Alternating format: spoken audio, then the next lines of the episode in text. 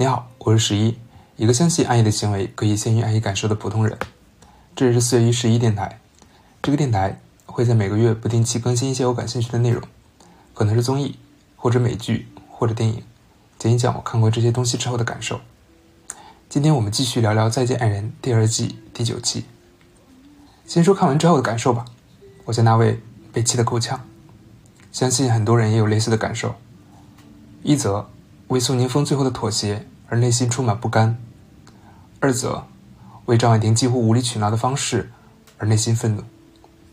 我跟我家那位说，我们看张婉婷，一定记得有一个原则非常重要，那就是绝对、绝对、绝对不要听张婉婷具体讲的内容。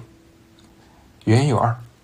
一则是他讲的内容本身往往漏洞百出，其实不值得去听；二则如果我们被内容影响，反而会容易引诱出我们的一些情绪反应，进而被张的逻辑带走，哪怕他的逻辑本身并不成立。那么我们要如何理解张婉婷呢？答案是从感受入手，我们去感受张婉婷到底感受到了什么，才会有如此的反应和表达。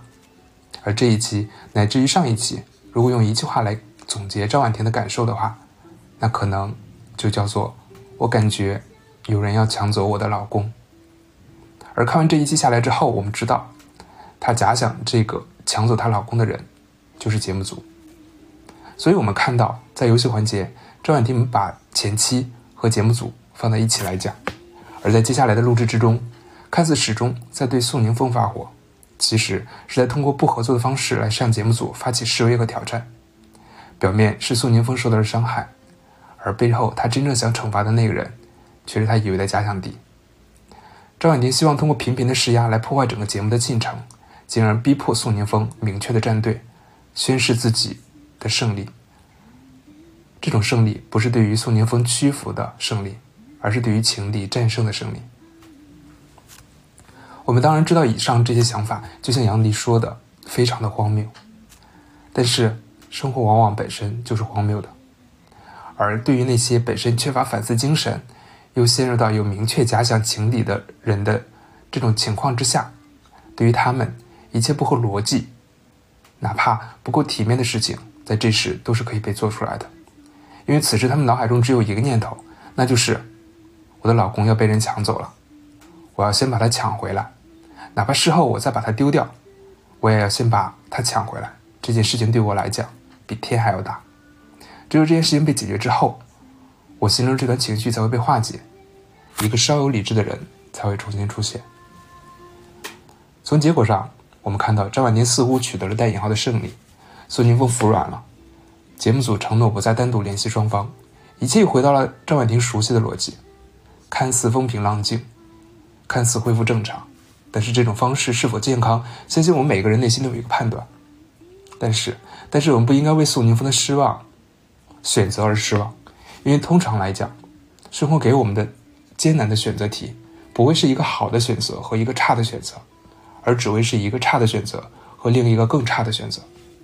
我们往往最后只能被动的从里面选择那个相对不差的那一个。我们看到。或者我们应该相信，宋宁峰最后选择的就是那个相对不差的结果。那么，一定程度上，我们可以猜测，对于宋宁峰来讲，另外一个选项可能更加恐怖，可能隐匿在他内心深处更深、更深层的一种恐惧之中。另外，还想讲一讲另外一个观察：这一季里边，大家的火力往往都集中在张婉婷一个人身上，但我却对艾薇的表现始终觉得更加的遗憾。为什么感觉到遗憾？有两个行为给我印象蛮深刻的。第一个是在宋宁峰与周婉婷激烈矛盾的第一天的晚上，所有的嘉宾，包括身体不好的 Lisa，都在帮忙劝导，而当时的男嘉宾也选择去陪宋宁峰，而只有艾薇选择了睡觉。如果解释为无法熬夜，那么前面几期等待看日出的一幕，我感觉似乎无法自圆其说。而第二个就是在白天，宋宁峰和张婉婷再次激烈冲突之后，宋宁峰愤然离席。男嘉宾包括杨迪都出去帮忙劝导，而依旧只有艾薇停留在的饭桌之上，没有起身。这两次选择让我无法感受到，假如到我是当时的一个嘉宾，艾薇对于除去 Lisa 以外任何嘉宾的这种仗义之情和照顾之心。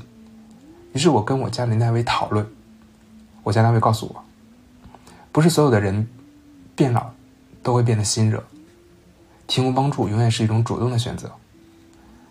我们要感恩那些我们遇到的心热的朋友，感谢他们的支持，温暖了我们的心。所以最后，我想感谢我遇到那些心热和情绪稳定的朋友们，谢谢你们。